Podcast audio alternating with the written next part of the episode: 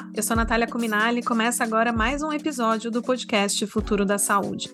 No episódio de hoje, vamos falar sobre o acidente vascular cerebral e suas possíveis sequelas, entre elas a espasticidade.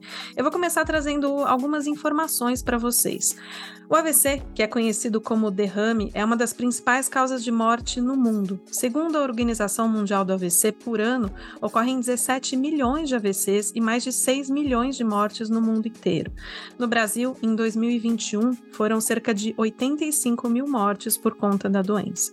O AVC é uma emergência médica. Isso significa que sintomas como fraqueza de um lado do corpo, alteração ou perda de visão, dificuldade para falar, desequilíbrio, fortes dores de cabeça devem acender um sinal de alerta. Hoje, as informações sobre o derrame elas estão um pouco mais disseminadas entre as pessoas, mas falta entendermos um pouco mais o que, que acontece depois de um AVC. Vocês já ouviram falar sobre a espasticidade? A condição, que é uma das principais sequelas do AVC, consiste no aumento involuntário do tônus muscular, que causa rigidez na musculatura e tem vários impactos na qualidade de vida do paciente. Hoje, aqui no podcast, a gente vai abordar todos esses temas. Por exemplo, o que, que o paciente tem que fazer depois do AVC? Quais são as sequelas mais comuns? Algo que pode ser feito? Como que funciona a reabilitação dos pacientes? É sobre isso que eu vou conversar hoje com a médica Lina Mara Riso Batistella, professora doutora, titular de Medicina Física e Reabilitação da Faculdade de Medicina da Universidade de São Paulo. Doutora Lina Mara, tudo bem com você? Seja muito bem-vinda. Obrigada, Natália. Um prazer estar aqui com vocês. Antes da gente começar, eu queria dar um aviso. Não se esqueçam de assinar o podcast para não perder os próximos episódios, que em breve a gente também vai ter várias novidades por aqui. Esse episódio tem o patrocínio da farmacêutica AVE e faz parte da campanha Tempo é Movimento. Doutora Elina Mara, para começar, eu acho que vale a gente trazer um pouco de contexto, um contexto mais profundo do que, que é o AVC e quais são os sinais de alerta é, é interessantíssimo você tocar nesse aspecto, porque os sinais de, de alerta podem fazer toda a diferença para aquele paciente que chega rapidamente numa unidade de emergência.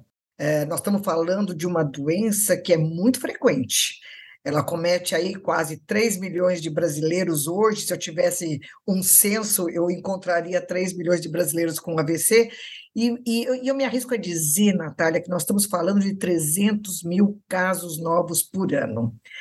Os sintomas de alerta, esses que você acabou de chamar a atenção, a fraqueza, o formigamento na face e às vezes no braço, uma sensação de dificuldade de movimento, acompanhado ou não dessa uh, desvio da boca, desvio da rima labial para um lado, chama atenção e é o momento de você ir para uma unidade de emergência, um pronto-socorro, um hospital.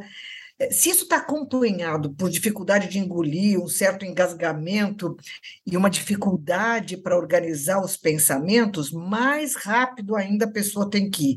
A pessoa começou a ter dificuldade para falar, ou alguém no entorno percebeu que aquela pessoa está falando coisas desconexas. É, é, a hora de perguntar: está enxergando bem? Não, estou vendo tudo em dobro. Ou estou sentindo um desconforto do lado X. Tem que ir logo para o médico. A tontura, às vezes, está acompanhando esses pacientes, mas o mais comum é uma dor de cabeça, em geral, bastante desconfortável.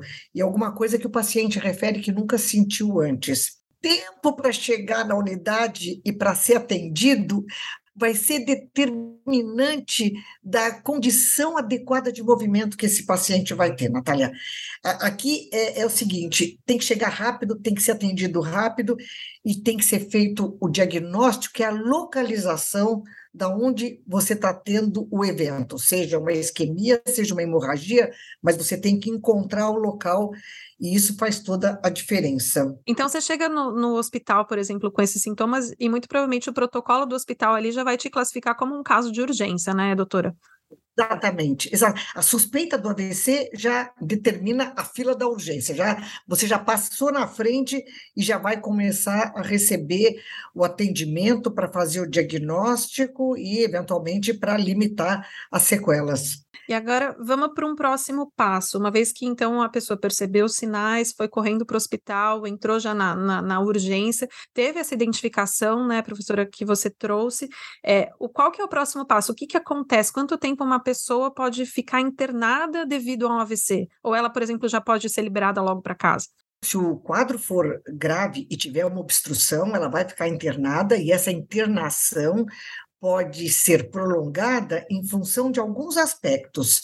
O abrangência da lesão, quanto do cérebro foi acometido, as comorbidades que o indivíduo tinha. De repente, era uma senhora diabética, já hipertensa, é, é evidente que vai precisar de mais tempo. O indivíduo ígido, que teve um ictus agudo, pode ter uma, uma internação mais curta, mas ainda vai precisar de algum tempo para estabilizar. Os quadros que vão para o hospital, fazem o diagnóstico e voltam para casa, raríssimos, são casos de episódios isquêmicos transitórios. Mesmo estes episódios isquêmicos transitórios, eh, em geral, a gente deixa o paciente em observação durante algum tempo. Os especialistas das áreas de emergência, os neurologistas, eles sempre nos lembram de que esse paciente precisa ser muito bem acompanhado para que a gente seja surpreendido pelo segundo episódio, e este sim, devastador. Agora, doutora, a senhora trouxe um ponto, né, do, da abrangência dessa lesão no cérebro, né? Isso que vai determinar ali a, a gravidade. É, quais são as sequelas possíveis do derrame? Olha, a sequela mais comum que a gente vê e que, e que o paciente se queixa é a perda de força, é, que normalmente a gente classifica como uma paresia, mas pode chegar a uma paralisia, e que pode ser é, uma, uma consequência temporária ou pode se tornar uma consequência definitiva. Essas, essas é, limitações causadas pelo AVC, elas podem ser acompanhadas por outras questões, como, por exemplo, eu tenho uma paresia da musculatura facial, então eu tenho uma dificuldade para engolir, eu tenho a rima labial uh, afastada, né, deslocada para um lado, mas eu tenho também dificuldade de fala. Eu tenho, eu tenho uma, uma dificuldade de fala e uma dificuldade de deglutição todos esses sintomas, que a gente chama de sintomas periféricos, na verdade não são tão periféricos assim, porque eles são regidos pelo sistema nervoso central. E o sistema nervoso central, quando ele está muito afetado, é aquele paciente que tem uma fala desconexa, que perde um pouco da memória, que tem dificuldade de raciocínio. Então, são todas as limitações que o AVC pode dar. Então, musculatura, e, e, nervo a gente tem no corpo todo. Então, o indivíduo passa a ter uma incontinência urinária, perdas de urina, e não é porque a bexiga está doente, é porque a musculatura do solo pélvico não segura a bexiga. Então, você precisa fazer um treinamento que é, do ponto de vista do, da reeducação vesical, pensando na musculatura do solo pélvico. Ele tem dificuldade para andar e o pé caído, mas não é porque a articulação está ruim, é porque a musculatura não está funcionando. A musculatura não está funcionando porque o cérebro não está dando comando. Então, o controle motor controle motor é a chave no tratamento das lesões encefálicas em geral, mas com, com ênfase no AVC. E é esse controle motor que a gente vai colocar, que a gente coloca como ponto principal de atenção. Tem uma coisa interessante, Natália, e que eu quero aproveitar para conectar aqui. Hum. O controle motor é importante e ele vai fazer toda a diferença dentro do processo de recuperação, de reabilitação desse paciente, mas ele não anda sozinho. Junto com as alterações motoras, você tem os déficits afetivos, psicoafetivos e emocionais. Então, você tem alterações cognitivas, alterações das funções corticais superiores, que significa a memória, a, a, a, a, questão do raciocínio rápido, a retenção de uma informação, a capacidade de processar uma informação. Então, você tem desde perdas visuais por causa do, do, do AVC, uhum. até alterações do comportamento por conta das funções corticais superiores. E a fala, a fala, a fala tá, é, é, é uma das, a capacidade é, de, de comunicação é uma das questões que tem muita repercussão no processo do ABC e, portanto, precisa ser muito bem trabalhada, muito bem controlada e na condição de vida útil, de vida diária. Então, é um dado importantíssimo. A gente fica muito atento ao pé que caiu, até porque tem o risco de queda, a gente fica muito atento ao braço que não levanta, mas a questão da comunicação é o que traz um impacto e muito sofrimento para o paciente.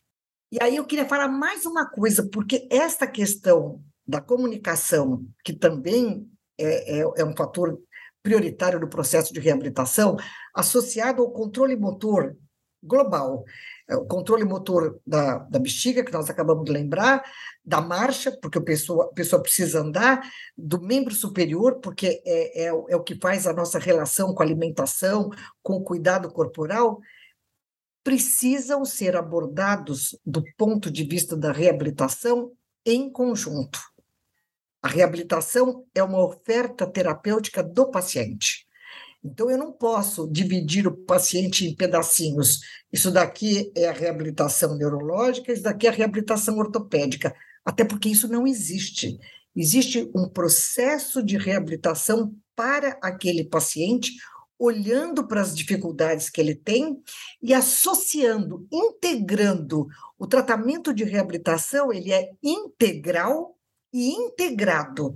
Eu, estava assim, anotando, né? Você trouxe assim vários, vários pontos, várias possíveis sequelas, né? Eu trouxe, anotei algumas perda de força, paralisia, dificuldade para falar, questão da, da incontinência urinária, o pé caído, é, os déficits cognitivos que a senhora trouxe. Eu queria entender se essas sequelas elas são perceptíveis logo na hora da internação ou se elas surgem depois, por exemplo. E aí depois a gente fala da, da espasticidade, a gente fala da reabilitação. Mas primeiro para eu entender o que, que acontece com o paciente, sabe? Nem todas a gente percebe no momento da internação, porque elas estão se processando. Quando eu consigo que o paciente chegue nas primeiras 12 horas do início do AVC, o sangramento ainda não levou, o sangramento ou a hipóxia, porque os dois mecanismos podem, podem se suceder né, no, no AVC, ele ainda não está totalmente uh, instalado. Então, eu posso ver uma perda motora pequenininha, às vezes uma dificuldade com o braço, ou uma dificuldade com a perna, às vezes é só a rima bucal. É, é frequente o paciente que conta que teve uma perda de urina súbita, e aí ele percebeu que estava tendo um AVC, e a gente não viu ainda as outras manifestações. Elas vão se processando na medida em que a extensão da lesão aparece. Por isso que é importante o, o, o, chegar rapidamente ao hospital e ser atendido rapidamente, porque é a extensão da lesão que vai determinar essa gravidade e essa abrangência das sequelas. Eu posso ter um paciente que teve um AVC e que você olha, ele não tem nada. E ele fala: Não, eu não fiquei com nenhuma sequela.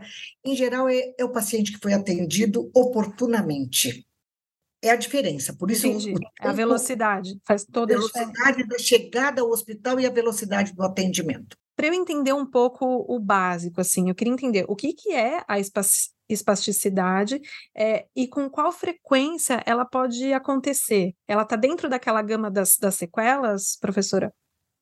A espasticidade é uma das sequelas ou dos eventos mais frequentes em toda lesão encefálica, e com destaque para o AVC, que é uma lesão encefálica uh, importante e extensa. A espacidade é a alteração do controle motor. Eu perco os mecanismos de inibição do movimento e ficam apenas os mecanismos de excitação. Então, eu tenho um músculo permanentemente, em qualquer movimento que eu vá fazer, eu vou tentar elevar o braço, eu tenho um mecanismo reflexo de excitação, porque a, a inibição está tá perdida. E, e isso a gente, inclusive, consegue mapear com os exames neurofisiológicos. Essa, essa, uh, esse excesso de, de uh, atividade muscular ela pode ter diferentes graduações. Às vezes é uma graduação que o próprio paciente aprende com, com o relaxamento a ter o controle motor. Às vezes você precisa interferir com medicamentos. E às vezes o medicamento chega numa dose tão alta que você acaba abalando todo o organismo, porque o medicamento ele não tem seletividade. Não é que ele vai atuar só naquele braço espástico, ele vai atuar em todo o organismo. Então, quando chega nesse nível que o medicamento não me permite, pela dosagem, ser a minha a minha primeira escolha, eu tenho que partir para um tratamento local e mais efetivo, que é o bloqueio antiespástico. E, e a espasticidade, ela é, pela frequência e pela persistência, ela acaba tendo como, ao, no longo prazo, a gente acaba fazendo a opção do bloqueio, porque o bloqueio me permite ser seletiva eu tenho um músculo espástico que tem movimentos involuntários, movimentos inadequados ou sem movimentação, pelo grau de rigidez. Poder fazer seletivamente o bloqueio dessas fibras musculares me dá uma qualidade no tratamento, Natália, muito diferenciada. E tratar a espasticidade tem um significado de você mudar a qualidade de vida da pessoa. Eu ia te perguntar sobre isso. É, de repente o indivíduo tem uma espacidade de adutores. Sabe o músculo que faz a perna ficar fechada? Tá. Ele tem uma espacidade tão grande que se eu colocar esse paciente em pé, ele não consegue andar porque ele cruza, ele faz uma tesoura. Eu ia te pedir exemplos práticos exatamente sobre isso, professora, para eu entender mesmo Os como que é. O que mais nos chama atenção é esse da musculatura da coxa, né, dos músculos, que além de impedir a higiene pessoal, que traz um, um, uma condição muito, muito delicada para o próprio paciente, ainda tem a dificuldade de ele ficar no ortostatismo, né, ficar em pé e poder andar. Então, é uma, uma abordagem é, realmente que modifica a qualidade de vida da pessoa. A outra, você já deve ter visto, é aquela pessoa que tem o bracinho grudado, né, o braço perto do ombro, grudado no, no corpo, e, e que não consegue fazer um uso funcional da mão porque o braço está sempre colado. Então, quando você consegue relaxar esse braço, reduzir a espasticidade, a pessoa tem uma funcionalidade na mão, no braço, adequada. Então, tem, eh, tem, tem uma, uma gama de, de processos e de indicações para você reduzir a espasticidade que tem impacto, você reduz a espacidade da perna, mas tem impacto no corpo todo. Você reduz a espacidade do braço, mas tem impacto em todas as atividades do paciente. E é muito interessante porque você consegue associar o bloqueio e a reabilitação, e com isso a pessoa vai precisando dos bloqueios cada vez em tempo maior.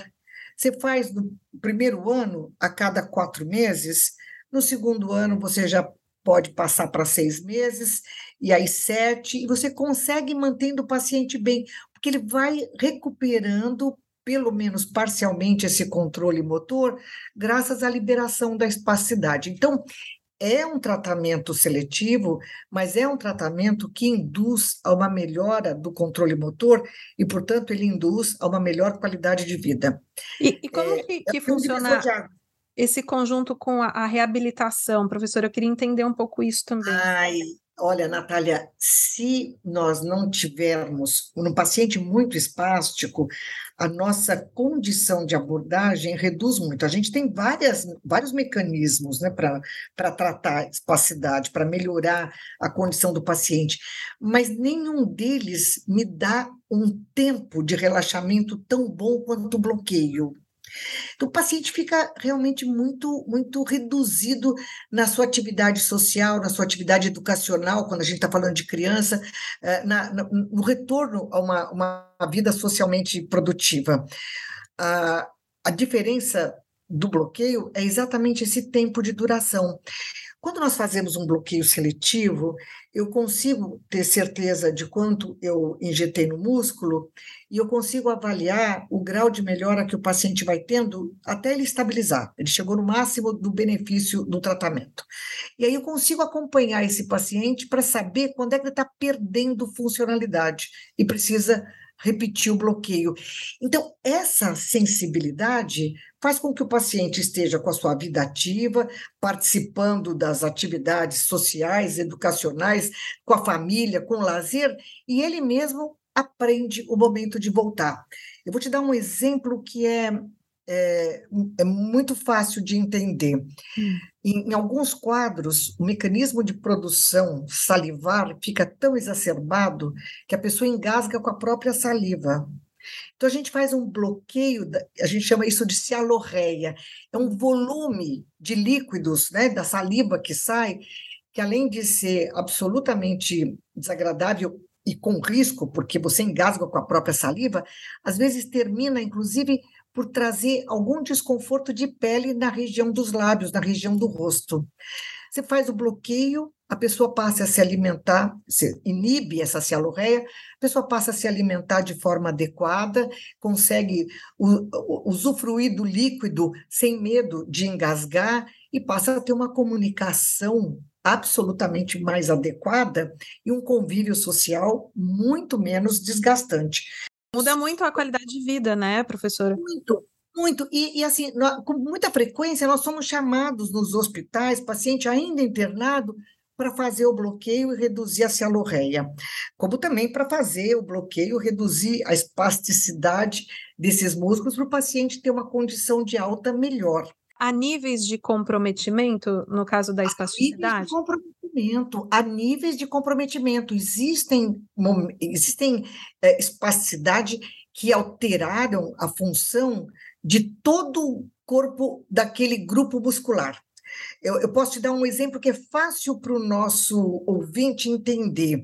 Eu tenho um músculo importante que se chama quadríceps e que responde pela extensão do joelho. E tem um outro músculo que faz uma sinergia muito boa com ele, que se chama panturrilha, né, os músculos da panturrilha, que são três músculos, que fazem exatamente o, o balanço entre esse desse movimento.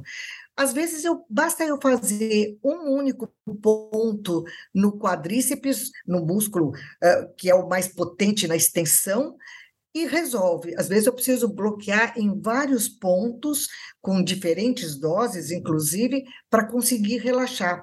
Isso é determinado pela abrangência, pelo impacto, pelo grau da espacidade. Na panturrilha, isso é muito mais fácil de ver. Você vê aquele pé que realmente não tem nenhuma funcionalidade, na hora que você bloqueia, a pessoa consegue ter a dorsiflexão e a flexoextensão absolutamente adequada, ou pelo menos se não for absolutamente adequada, aí eu exagerei um pouco, hum. funcional. O que nós queremos é que o paciente seja funcional. Eu posso, às vezes eu tenho que fazer um bloqueio, Natália, para inclusive colocar uma órtese, porque eu não consigo colocar uma órtese para dar sustentação para aquele pé em função da rigidez. Então, eu bloqueio, coloco a órtese e a pessoa tem uma marcha absolutamente confortável, segura e funcional. Eu estava aqui pensando, no começo da nossa conversa, professora, a gente conversou sobre a importância de, da, da busca né, pelo diagnóstico assim que você tem os primeiros sintomas. É, isso no caso do AVC. No caso, agora que a gente está falando da espasticidade, a, a, velocidade com que uma pessoa procura ajuda faz diferença para ela, para o tratamento dela? Sempre fará, mas o que vai fazer diferença mesmo é, é o local da lesão. É, é isso que vai fazer mais diferença. Mas sempre o tempo no AVC é um fator crítico, Natália, é, é, muito crítico. Por isso que existe, e que bom que aqui no Brasil hoje a gente tem uma associação forte, né? Eu gosto muito de lembrar o papel da doutora Sheila nessa conscientização que ela fez no mundo, no nosso mundo brasileiro, sobre a importância do atendimento precoce do AVC. Dos hospitais estarem preparados para o atendimento, porque não Mas basta a... o paciente chegar a minha dúvida, doutora, é principalmente no que acontece pós-AVC. Então, teve AVC, fez o diagnóstico, eu estou pensando no paciente depois. É, o que, que ele precisa fazer, sabe? Ele precisa procurar essa equipe multidisciplinar? Não, o paciente que teve um AVC, saiu do hospital sem nenhuma sequela, ele vai continuar um acompanhamento. É, isso pode acontecer, vai continuar um acompanhamento para não ter o segundo AVC, que é, é aquilo que a gente sempre fala, o segundo é devastador. O paciente que saiu com uma sequela pode ser uma sequela tão pequena quanto um pezinho caído, como pode ser uma sequela onde ele não consiga mexer todo o lado do corpo. Ele tem que ir para um centro de reabilitação. E, eu, e aqui eu quero explicar por que, que ele precisa ir para o centro de reabilitação. Porque o paciente que tem uma dificuldade de marcha tem mais chance de queda. Imagine um paciente com AVC que tem uma fratura de perna, na perna, uma fratura de fêmur, e eu cansei de ver isso. Imagine um paciente com AVC que tem uma espacidade até pequena, que ele consegue conviver mas ele não consegue fazer uma higiene perfeita, ele vai ter mais infecções. Então, ir para o centro de reabilitação significa a gente tratar a filigrana, tratar aquele detalhe que precisa, mesmo que ele tenha uma lesão pequena, que ele precisa para ter uma boa qualidade de vida. Quando o paciente saiu do AVC com uma sequela mais importante, mais impactante, ele sempre é encaminhado para o centro de reabilitação. O problema, Natália, é ter centros de reabilitação para todos os pacientes. Nós estamos com um déficit de atendimento muito grande. Aqui em São Paulo, a gente consegue dar um atendimento oportuno, no tempo certo, e eu imagino que para quase todos os pacientes que estão dentro do Sistema Único de Saúde. Eu não tenho certeza se a gente consegue dar o mesmo atendimento para os pacientes que estão na saúde suplementar. Saúde suplementar traz, traduz muitas dificuldades para o paciente com sequelas crônicas, e, e, esse, é um, esse é um problema. Esse é um problema e, e nós estamos lutando para mudar. Agora, falando do restante do Brasil, aí eu não me atrevo a, a, dizer mais nada, porque realmente nós, nós estamos com déficit de, de, de profissionais na área de reabilitação e de serviços, não é só o profissional, não. O profissional talvez até a gente suprisse, é de serviços qualificados de reabilitação. Então, esse paciente talvez não esteja encontrando o tratamento certo na hora certa. E qual é a importância, doutora, do engajamento do paciente nesse momento da, da reabilitação, ou talvez até do, tratamento, né, pós-AVC? É a água e o vinho, porque se o paciente está engajado e ele entende a necessidade, ele vai superando os obstáculos, porque a equipe está preparada para ajudá-lo a superar os obstáculos, e ele vai progressivamente readquirindo a sua autonomia, a sua capacidade de viver e de produzir, seja para cuidar do neto que está em casa, seja para voltar para o trabalho, ele volta para suas funções. O paciente que não se engaja, ele vai piorando, ele entra em deterioração mental, cognitiva, ele piora da memória, ele, ele, ele, a depressão acompanha o ABC num grande número de casos, dependendo da área afetada, isso é facilmente visto já na fase aguda. Ele vai perdendo a sua habilidade, as poucas habilidades que lhe ficaram de comunicação, de relação pessoal, e tem um risco adicional que nós já falamos. O paciente que não se trata tem mais risco de queda, tem mais risco de infecções. Então, é, não, não estar engajado tem um significado. Por outro lado, cabe à equipe de saúde e nas equipes de reabilitação, isso é uma realidade, envolver o paciente para que ele seja não um receptor do tratamento, mas um sujeito ativo no processo de reabilitação. E a gente consegue isso com sucesso, Natália, quando a gente mostra para o paciente os ganhos. Medir os ganhos que ele tem a cada dia faz com que ele esteja engajado. Os pacientes não se engajam quando as dificuldades para chegar ao tratamento são maiores do que os benefícios que o tratamento está trazendo. Então, a gente tem obrigação de entender quem é essa pessoa, quem é esse ser social, que dificuldades ele tem para acessar o centro de reabilitação. Como é que a gente pode organizar a rotina de horários para que fique cômodo para ele e para a família? O que a gente não pode, Natália, é desistir do paciente ou permitir que o paciente desista de nós. Esta é a chave. Eu tenho pacientes que eu acompanho há 12 anos. Eles hum. não precisam ir no centro todo dia, mas uma vez por ano eu quero saber como é que o paciente está. E se ele está precisando rever uma órtese, aumentar o número de bloqueios, fazer um estímulo cognitivo, porque é parte do envelhecimento. Agora, o envelhecimento com dependência agrava mais ainda as coisas que são absolutamente normais no nosso processo de envelhecimento. Então, nós precisamos sim acompanhar os pacientes e oferecer para eles as respostas às necessidades deles. Isso engaja. Engajar o paciente é ele se sentir protagonista. E, e eu, eu vou dizer para você com muito orgulho: eu acho que isso nós sabemos fazer na reabilitação. Os profissionais da reabilitação sabem engajar o paciente. Que incrível, professora Elinamara. A gente, infelizmente, está caminhando já para o final do nosso episódio. Eu acho que a gente teve aqui grandes reflexões, né? Tanto sobre a importância ali do, do diagnóstico rápido, né? No caso do AVC, tanto a importância de é, seguir depois pós-AVC, né, perto de uma equipe multidisciplinar para entender quais são as questões e, e, agora fechando, né, com essa importantíssima reflexão sobre o engajamento e o papel dessa equipe nesse processo todo, né, dele enxergar valor e reconhecer o quanto isso muda na qualidade de vida dele, não é isso? É exatamente isso, enxergar valor e as mudanças da qualidade de vida. E a gente precisa fazer isso com o paciente e com a família diretamente relacionada, né? Isso é importante, porque para a família também tem um ônus, né? Aquela, aquela pessoa que tem um compromisso durante tantos meses, às vezes durante alguns anos, é, na busca de um serviço, é, no tempo que fica fora de casa. Então, a gente, tem, a gente tem que ter esse cuidado, envolver a família e mostrar esses ganhos. Você colocou isso com muita, muita é, propriedade, viu? Muita propriedade mesmo. Tem que haver um, uma visão clara, tem que haver um entendimento claro do valor que isso trouxe para o paciente e para aquele núcleo familiar.